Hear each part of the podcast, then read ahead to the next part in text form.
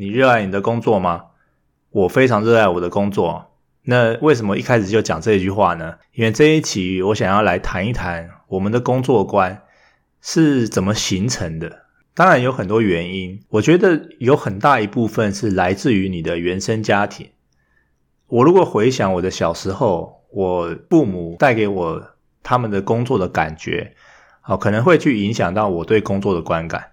那当然，越大你越会有一些自己的独立的思考，就会慢慢的去改变你对于工作的态度啊，还有一些观念等等。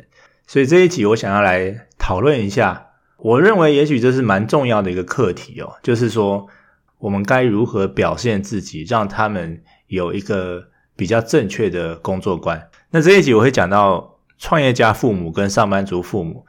但是重点就是说，我绝对没有要去比较说这两个哪个比较好。我们在开始之前哦，我就先说结论了。那这个结论就是说，先不管你是创业族还是上班族哦，我觉得有一件事情是通用的，而且这件事情是非常非常重要的，那就是你是否热爱你的工作。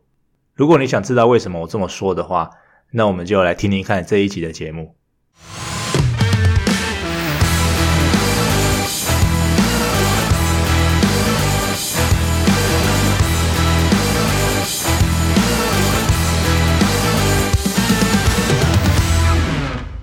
小孩是看着父母身影长大的。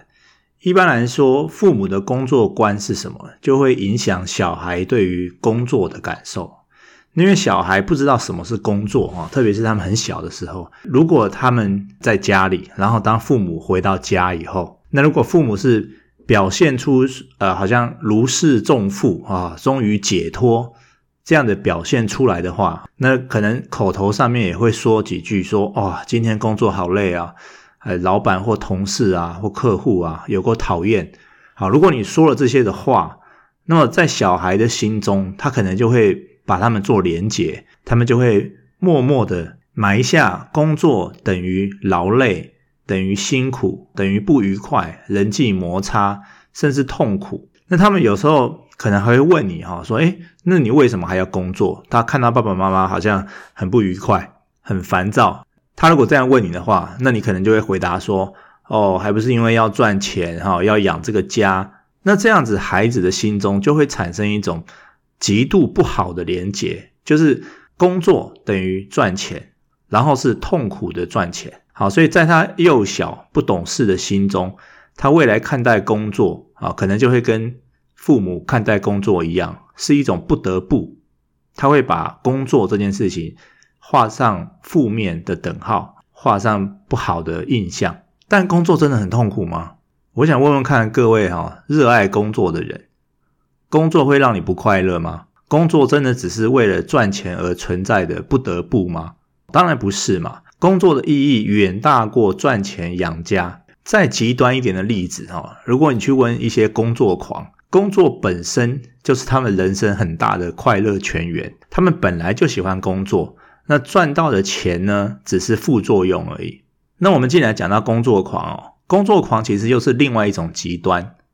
像有些父母是创业家，因为我们知道创业很累嘛，人家上班族是朝九晚五啊，那创业家父母可能就是朝五晚九，那朝五晚九，孩子可能九点前就要睡了嘛。所以他们呃很早出门，很晚回家，然后孩子也都见不到一面，对不对？那连见面的时间都很少了，也不用说什么亲情互动了，好，什么有品质的陪伴了。如果今天你这个孩子都很少见到父母的话，那在这个孩子的心中，工作等于什么？工作就等于很少见到爸爸或妈妈。好，那他们工作等于不太认识爸妈。好，那。父母因为要工作嘛，那等于什么？等于他们必须要很寂寞啊，很独立，要自己玩。那工作对他而言，可能就是一个坏人，抢走了父母陪伴他的时间。在家里感情最好的，可能会是保姆或是外公外婆。那如果这个孩子很勇敢的话，他可能就会问父母说：“那为什么要一直要工作，都不陪他啊，或带他出去玩？”那这个时候呢，创业家的父母可能会说。哦，等爸爸妈妈赚到足够的钱，我就带你去什么乐园哈，我就带你去环游世界。那孩子们呢，就傻傻的等，啊，心想总有一天爸妈会赚到足够的钱。等着等着呢，他自己长大了，有朋友了，再也不会想要跟爸妈出去玩了。那爸妈真的会赚到足够的钱吗？好，如果你去问创业家，创业家，呵呵，创业家会觉得有一天会赚到足够的钱吗？啊，但是以我的观察来看，没有嘛，就是他们错过了孩子的成长，只为了一直追求赚更多的钱。如果你真的懂赚钱，你就知道赚钱其实它并不是一个什么终点线，你要去跨越。赚钱就是一个持续性的，对不对？等到你，你一开始可能设定一个目标哦，你要赚一千万。等到你真正赚到一千万的时候，你会感觉是跨过了那个终点线吗？然后就停止追逐了吗？停止跑了吗？不会嘛，你就会去去设定一个更好的、更高的目标，更大的营业额。所以我认为赚到足够的钱这件事情，这也许不存在，但是孩子的存在。啊，孩子需要你的陪伴，他的成长是真实的存在，而你放弃了真实的存在，去追求一个不是很存在的东西，啊，我们不觉得自己很傻吗？所以刚刚我讲了两种极端，哈，一种极端就是很讨厌工作的父母，那另外一种极端呢，就是沉迷于工作，这两种极端都是不好的，对于孩子未来的工作观都会埋下危险的因子。我认为父母该表现出来的哈，至少在孩子面前，是你热爱工作、有责任心，但是不会因为工作去勉强或牺牲自己。投入自己的事业当然很好，但是一定要记得注意时间的分配。你要花时间陪伴孩子成长，这绝对会比你赚更多钱来得重要。还有有一个很难的挑战，就是设定一个足够的钱。这会让一切变得更容易，但是这件事情本身是很难的。我自己是创业家，但我自己也当过上班族，所以我两边其实都大概略懂。我认为创业家跟上班族父母还有另外一点不同，就是你如何面对失败这件事情。对于孩子来说，这件事情当然也很重要嘛，对不对？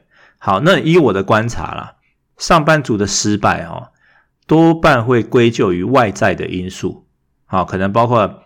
大环境的变化啊，最近啊疫情很惨啊，哈啊，或者是公司的错误政策啊，可能转型失败啊，或者是老板哈或主管或者是同事有多笨，就是又把事情搞砸啦，然后反正就一大堆有的没的，那全部都是外在的因素。当他们遇到不好的事情的时候，他们会去怪罪于外面的人、外面的事情哈。那相反的，我认为创业家。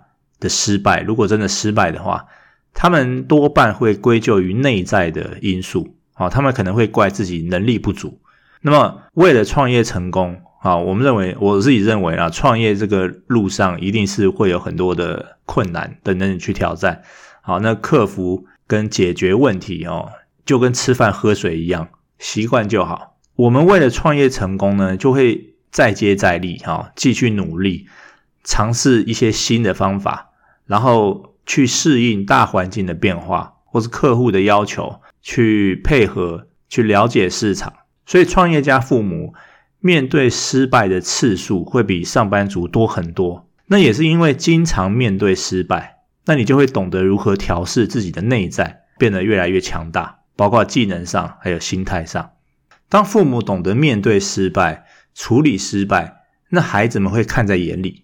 所以他们可能就顺便养成了所谓的成长心态。成长心态是一本畅销书，它把人的心态分为成长心态啊，就是 growth mindset 跟固定心态啊，fix mindset。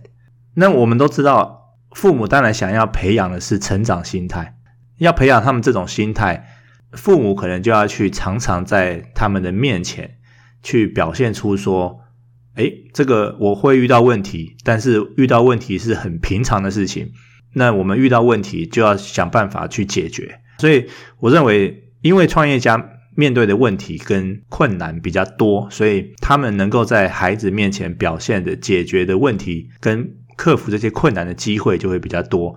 所以孩子看在眼里以后，他们可能就会一点一点的有这种解决问题的潜力。另外一方面，上班族父母在这方面哦，我认为，因为他们比较保守嘛，对不对？因为他们不创业的人通常是比较保守的嘛，所以那比较保守的父母呢，他们会比较倾向孩子在学校取得好成绩，毕业以后呢，找一份好工作，可能什么好家事啊，什么都不用做，因为你们最重要的目的就是考试考好。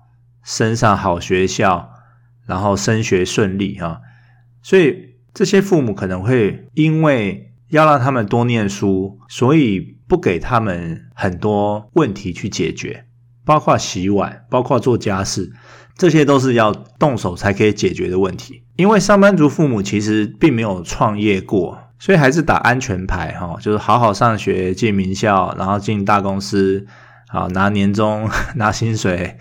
OK，最好有四十个月等等的，当然不是每一个父母都是这样了哦。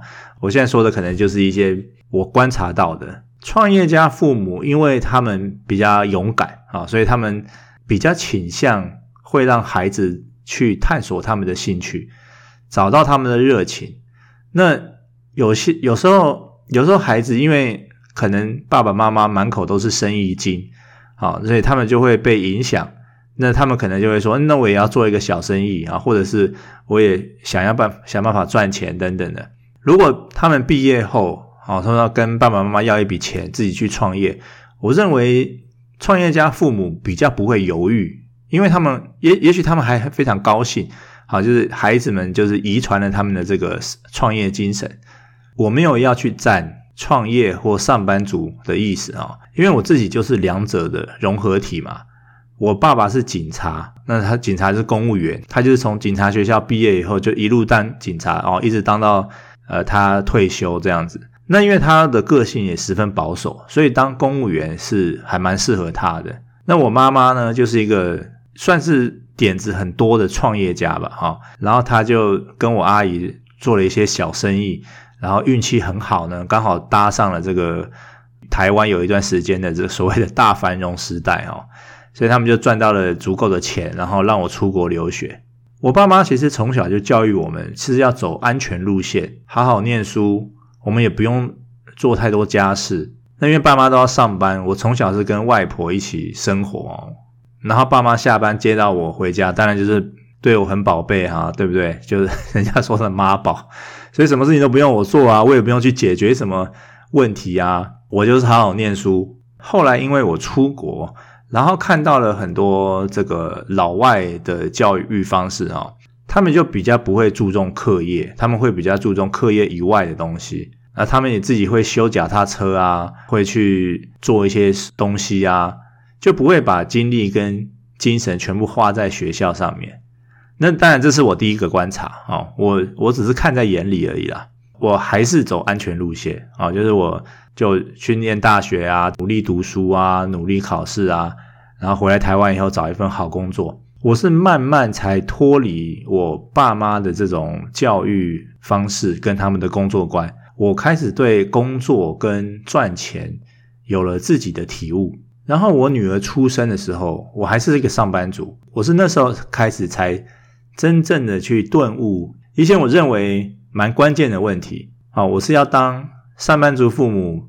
还是当创业家父母，那后来我当然选择了当创业家父母。然后我就按照我刚刚说的这些哈，我每天会去展现对工作的热爱。我在他的面前可能会谈一些说，哇，今天我写了什么，然后很多人看到啊，说写得很好，然后帮助到他们啊等等。所以我认为在他小小的心中哦，工作应该是很愉快、很享受，然后呃又可以帮助别人。